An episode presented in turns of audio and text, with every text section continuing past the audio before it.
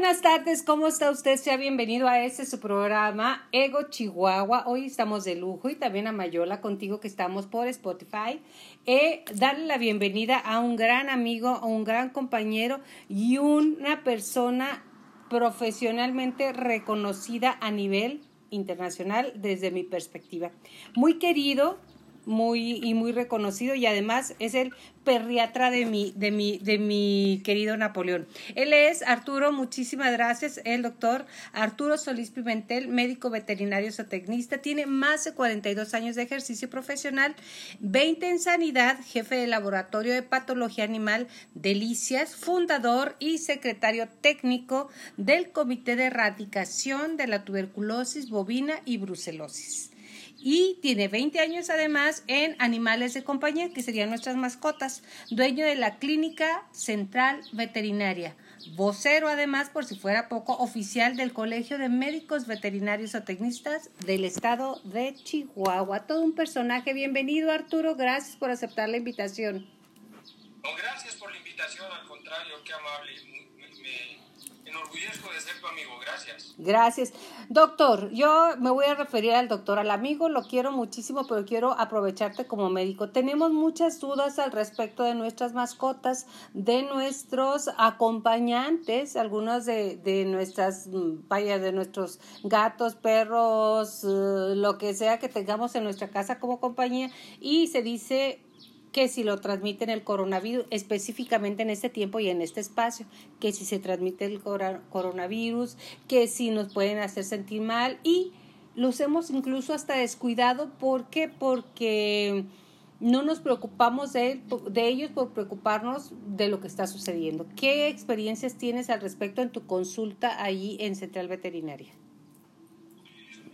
Mira, en mi consulta en particular, hasta el día de hoy, te puedo decir solamente he revisado un caso en los últimos 90 días que esté relacionado con problemas respiratorios. Y no, no había ninguna relación entre eh, la mascota enferma de problemas respiratorios y los propietarios. Los propietarios nunca eh, eh, tuvieron o estuvieron en contacto con problemas de coronavirus. Igual aunque existe información científica que dice que el gato y los hurones son susceptibles de, enfermarse, estos son solamente datos eh, eh, meramente anecdóticos y la verdad está en que se ha hecho investigación, se han hecho eh, retos, es decir, se hace en forma experimental de poner al propietario de, un gato, al propietario enfermo de un gato con ese gato y luego llevar ese mismo gato a otra persona que sea susceptible para ver si se puede, si se pudiera contagiar o ah, contaminar. Y la verdad está en que hasta el momento solamente se habla la literatura científica, las cuestiones técnicas, lo que son datos comprobables y no meras meras especulaciones, meros espíritus de estar haciendo sensacionalismo, solamente un caso de ellos se ha logrado comprobar, al menos científicamente, que sí puede ser nada más un acarreador. Nosotros en el, en, el, en, el, argot técnico decimos un transportador o un vector. Vector, nada más. Vector, ese es el nombre técnico, punto no es capaz de hacer que se reproduzca como tal la enfermedad. Se especula, pensamos, creemos que a través del pelo se pudieran llevar partículas de, virus.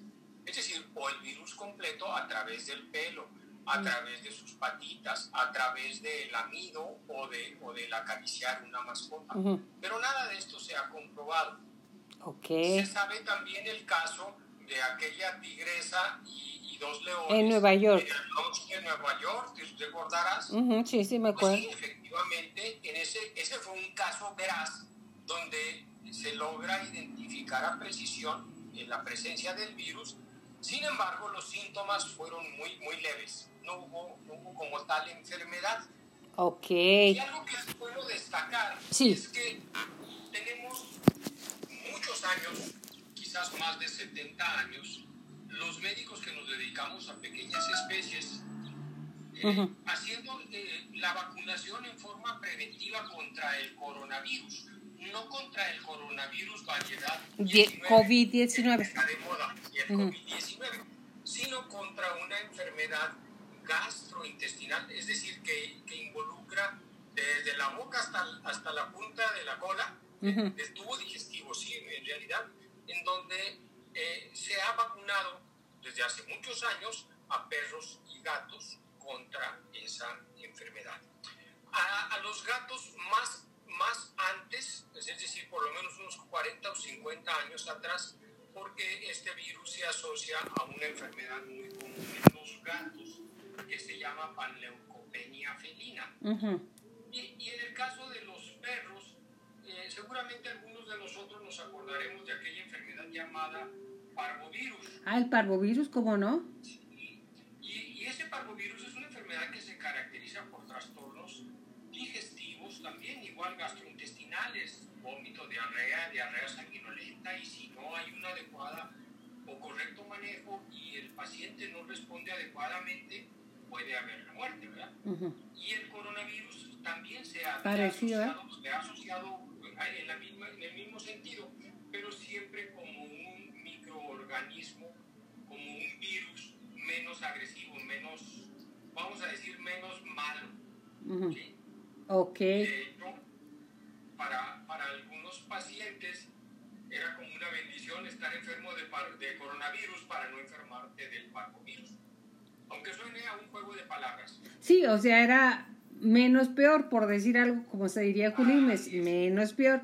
Ahora, yo quisiera aprovecharte, Arturo, en buen plan, para que nos hicieses algunas recomendaciones para tratar de manera eficaz y cuidar nuestras mascotas dentro del confinamiento, dentro de nosotros que algunos traemos algún uh, pensamientos negativos, estamos tristes y los animales son tan receptivos a nuestro estado de ánimo que los podemos afectar. Es definitivo, fíjate que eh, existe una estrecha correlación entre el estado de ánimo y la salud general. Ujú. Obviamente, cualesquiera que sea médico general te va a decir, oiga, si usted está enfermo y tiene una depresión o tiene un, un malestar en su, en su condición Ujú. nerviosa, o es paranoico, o es eh, esquizofrénico, pues va a ser mucho más susceptible a enfermar de cualesquiera otra cosa. Ok. En nuestra práctica diaria, en la, la mayoría de los veterinarios identificamos muchos factores ligados a, a trastornos emocionales.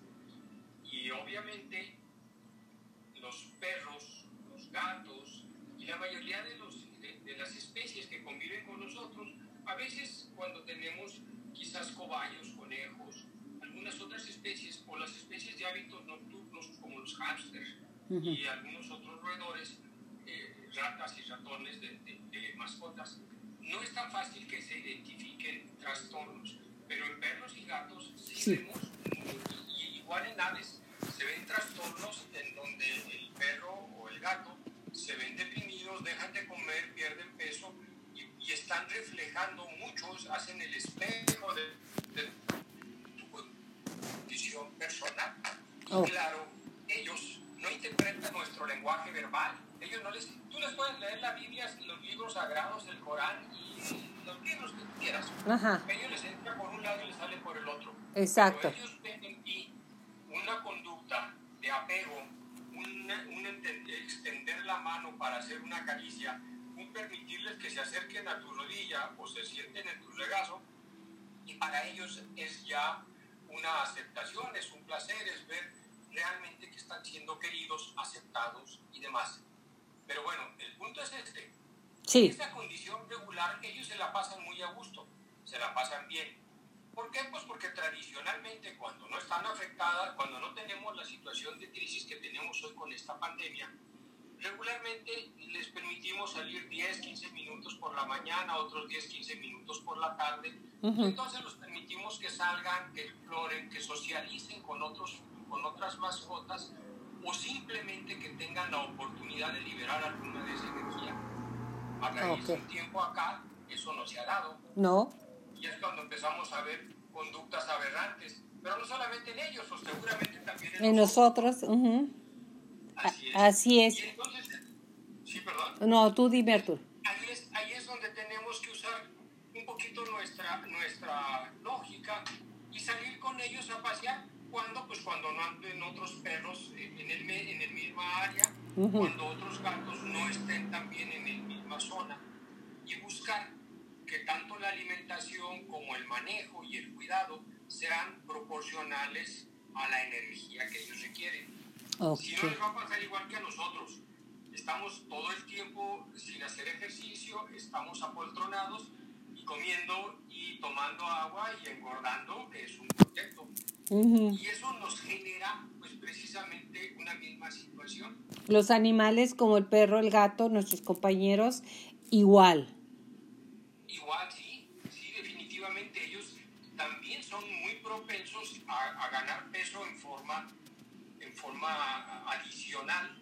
Si no lo sacamos. No eliminar, tienden a buscar y mientras más peso van ganando, más fácilmente se van volviendo sedentarios, se van volviendo perezosos, van volviendo flojos. Y claro, eso los va a predisponer, igual que a los humanos, a problemas de alta presión, a problemas de diabetes, a trastornos ligados a enfermedades degenerativas, lupus eritematoso, trastornos eh, eh, de piel, trastornos articulares, que le duelen las articulaciones al perro porque ya está tan gordo que no se puede mover. Evidentemente también esa misma gordura exige a su corazón un mayor gasto. Y ese gasto metabólico, ese esfuerzo que hace esa mascota, no hay forma de compensarlo de otra manera. Su corazón va a empezar a tener un mayor desgaste y tenemos más riesgos de tener también problemas de ataques eh, cardíacos o problemas de tromboembolismo. Esto es más común en los gatos, curiosamente. En los gatos, su naturaleza es no guardar grasa. Ellos regularmente son delgados. Porque se mueven mucho. Porque se mueven mucho y porque muchos de sus hábitos son nocturnos. Porque la gran mayoría de los gatos tienen una vida paralela en el día duermen en tu casa y en la noche se salen a vagar, a andar dando la vuelta, a socializar con otros gatos. Andar arrastrando el apellido de uno. sí, así es. Pero se, dan algunas situaciones en donde se imagínate a un gato que le da un una embolia, eh, no, no, cerebral, pero sí en las partes, eh, en, en la parte de, de, los miembros posteriores, en las patitas y en la cola, ¿te imaginas? Muere. Pues sí, realmente sí. sí pues... y, no lo conocíamos, no teníamos eh, experiencia en eso, porque pues no se había dado una situación de esas, al menos no tan importante como la que hoy vivimos. Y hablando de gatos, eh, surgió ayer o antier una nueva teoría, ya no la explicaste, pero quiero retomarla para dejarla muy puntualizada, de que probablemente transmitían el coronavirus. Esta información tan tan profunda que, que si no está fundamentada es una gran mentira, como lo estamos diciendo, va a haber muchas uh, mascotas abandonadas o, en su caso, sacrificadas por el miedo que manejamos normalmente. Podemos decir que no lo transmiten, que no hay ningún estudio y que la gente puede tener sus mascotas felinos de la forma más tranquila. Así es, definitivo, enfático, claro y repito, el virus no lo generan los gatos. No. Solo si existe una persona enferma en casa. COVID-19 y contamina a su gato, ese gato pudiera ser igual que un trapo, o igual que un zapato, o igual que un tosido. O como la ropa. Eh, y que tu ropa, exactamente. Pero si no existe, si no existe esa condición, tampoco se va a dar. Ok, para que tengamos paciencia y el mismo amor que hemos tenido a nuestras mascotas. Porque cuando yo escuché eso, de verdad le dije a Mario, vamos a hacer algo, vamos a invitar a, aquí a Arturo a que nos platique para podernos proteger y seguir amando a nuestras mascotas. No existe ese riesgo, nada más que si hubiera alguien lo pudiera contaminar. Eso es todo. La alimentación también hay que medirla, Arturo, porque le tenemos, bueno, yo al menos al Napo le tengo su charola con croquetas todo el santo día y me dice, no, es que ahorita no está saliendo como sale normalmente. Levanta la charola. ¿Eso es una buena recomendación, Arturo? Definitivamente sí. Y además hay que quitarle, hay que moderar la cantidad de alimento que le estamos dando. Pero aquí viene, a, a muchos de los clientes yo les digo, oiga, ¿usted ya desayunó? Ya. Pues sí, ya desayuné. y, dejó ahí un poco de alimento para más tarde. No. No, claro que no, se echa a perder. Y entonces, ¿por qué al perro o al gato sí le deja el alimento ahí? Lo está permitiendo que se avejente, que se enganche, que pierda sus valores y características nutricionales. Ese es su... Ese es un punto que yo hago, Arturo, tengo que cambiar y que, que, ojalá que este mensaje que estamos haciendo le llegue a la gente, levántalo, guárdalo y lo pones más tarde o después, porque se echa a perder. De hecho, este, eh, con estas temperaturas que manejamos en el estado de Chihuahua, que en la ciudad de Chihuahua, que es donde estamos nosotros transmitiendo y generando este programa, este programa para usted, este, las temperaturas son muy altas y debemos de tener, ese es un cuidado muy interesante que yo no lo tenía contemplado, Arturo. Sí, es, es importante hacerlo. Eh, hay, hay, un dato por ahí. Eh, el, gato o el perro se acercan y, y comen una o dos galletitas, croquetas que llamamos, y que están hechas a base de, de, nutrientes, básicamente derivados de carne, ya sea harina de carne, harina de pollo, de cerdo, de huevo, de lo que sea, y son a final de cuentas una gran cantidad de nutrientes. Luego el perrito o el gatito se acerca y sin darse cuenta o dándose cuenta puede llenarlo de saliva. Y esa saliva va a hacer que esté más pesada y al estar más pesada se va a ir al fondo puede tardar a veces horas o a veces días antes de que sea consumida y entonces ya va a estar contaminada. Fíjate que el agua del perro es así debe estar siempre. Sí, definitivamente es así, pero igual no nos cuesta nada todos los días revisar que el agua esté limpia, que esté libre de contaminantes, que no tenga... Hay algunas veces que llevan y me llevan, ya está verde, verde el agua, ¿no? Ya con lama, limo y lemo. Entonces, eh, sí es importante estarles limpiando el agua con frecuencia.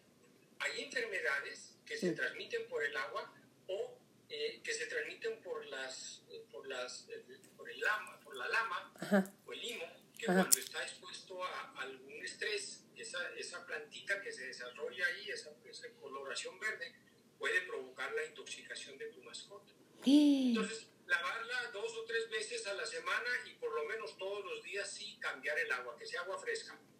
La verdad es que yo no lo hago así. Me estás dando así, toin, toin. Qué bueno, porque de eso se trata. De eso se trata. Es el objetivo. Porque decimos... a ver, dime. El factor ambiental en este periodo, debemos de recordar que el perro y el gato no sudan. Es cierto. Nomás hacen... Así, jadean. Jadean y a través de la lengua intentan regular su temperatura. Sería el, equivalente al regulador de temperatura. Ese es radiador. Ah, okay. Pero en condiciones extremas, ellos pueden tener fácilmente algo que se llama golpe de calor. Es un ah. choque y se punto porque no tienen la capacidad que tenemos los humanos. de transpirar. Al transpirar estamos perdiendo agua y una vez que con poquito que nos soplemos, aunque esté haciendo mucho calor con nuestro propio aliento. ¿Qué le hace uno así? Y nos refrescamos, exactamente. Ellos no. Entonces es importante que entendamos eso. Y luego otra cuestión, tenemos especies, vamos a decir, traemos un perro de de, de, la zona nórdica de Alaska. Sí, un husky. en el desierto de Chihuahua o en el desierto de Sonora y, que todavía ni siquiera se queje. O viceversa, ¿verdad? Tenemos un perro que viene de China, que con climas completamente diferentes. Húmedos. Una nariz pequeñita y que no puede, y que está tan reseco el ambiente que ni siquiera pueden respirar. Mm. Perros que vienen de, de, Inglaterra, igual un clima eh, definitivamente muy, muy cercano al mar, muy húmedo, y puede ser caliente, pero les permite que vaporicen y que se limpien y se mueran. Pero ciertamente a raíz del hecho de que hemos, eh, de que los medios de comunicación son rápidos, exacto, venimos y traemos de, de, de la China a, a, Chihuahua se tardan dos días. Sí, sí, sí. ¿Qué posibilidad hay de que se adapte un individuo? Pues muy pobre, muy poca, ¿no? Y entonces los hacemos sufrir mucho, esa es la verdad. Y hablando de perros y gatos, pero lo mismo pasa con otras especies el caso de aves que están acostumbradas a ser libres y de la noche a la mañana porque nos gusta cómo cantan o nos gusta cómo se ven decorativamente, las hacemos prisioneras y las metemos en un espacio. No se vale, Arturo, eso no se vale, es cruel. pero así lo hacemos, ¿no? Y se nos olvida que ellas también necesitan eh, sombra y necesitan agua y necesitan factores de, de, confort. Ok. De cuidado. Pero fíjate cómo uh, era costumbre que pasara eso, porque nos gustaba, los teníamos enjaulados y ahora que estamos confinados, que estamos guardados, podemos ser más conscientes de lo que hacíamos con los animales o de lo que se hace, en este caso, tenerlos confinados a un acuario como SeaWorld con, con chamú, que es que es cruel, o sea, de verdad el humano hemos sido muy crueles y ahora nos cae el 20 y gracias por recordarlo, Arturo. Sí. Un médico veterinario zootecnista como tú, como, como tu asociación, no únicamente ve eso, ve las pandemias, ve este, las manadas de caballos de determinadas, las cuartillas se llama cuando son muchos caballos. Sí. Este, aquí en cuadrillas, no cuartillas, ¿ves? Se parecía, pero no era. Entonces, cuando ven eso, ¿qué otra área es la que se toca? ¿Podríamos platicarnos generalmente antes de llegar hacia lo que es eh, la inmunidad del, del, rebaño? Por favor, ¿qué más hacen? Sí, mira, realmente es un tema muy interesante. Los médicos veterinarios en relación a la, a la salud pública vemos las medidas que puedan afectar a la producción. Uh -huh. Y ciertamente por, por el hecho de tener grandes grupos de animales de una misma especie, le llamamos rebaño o le llamamos hato cuando se trata de vacas, o cardumen cuando se trata de peces, uh -huh. o piara cuando se trata de cerdos, o, o, una parvada cuando se trata de aves. Uh -huh.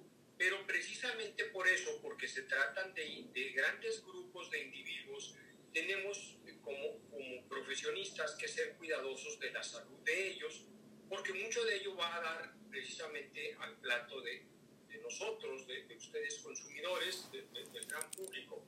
Y las experiencias son muchas y muy, y muy, y muy enriquecedoras para el médico veterinario y, y, bueno, precisamente por eso forma parte de, los protectores de la salud.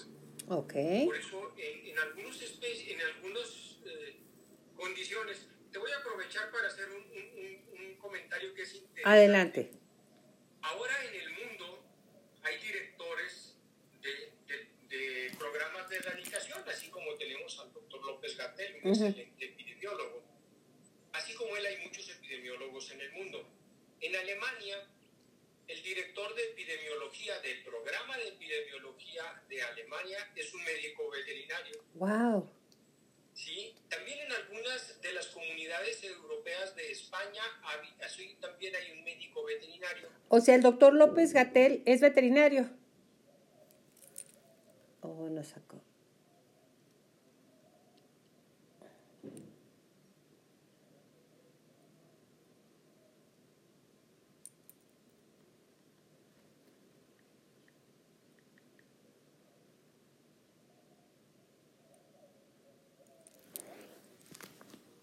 Continuamos en unos minutos más aquí en Mayola contigo sobre los cuidados con los animales y pequeños Oye, espacios. Es, es Ajá. se cortó porque se quedaron los 40 minutos.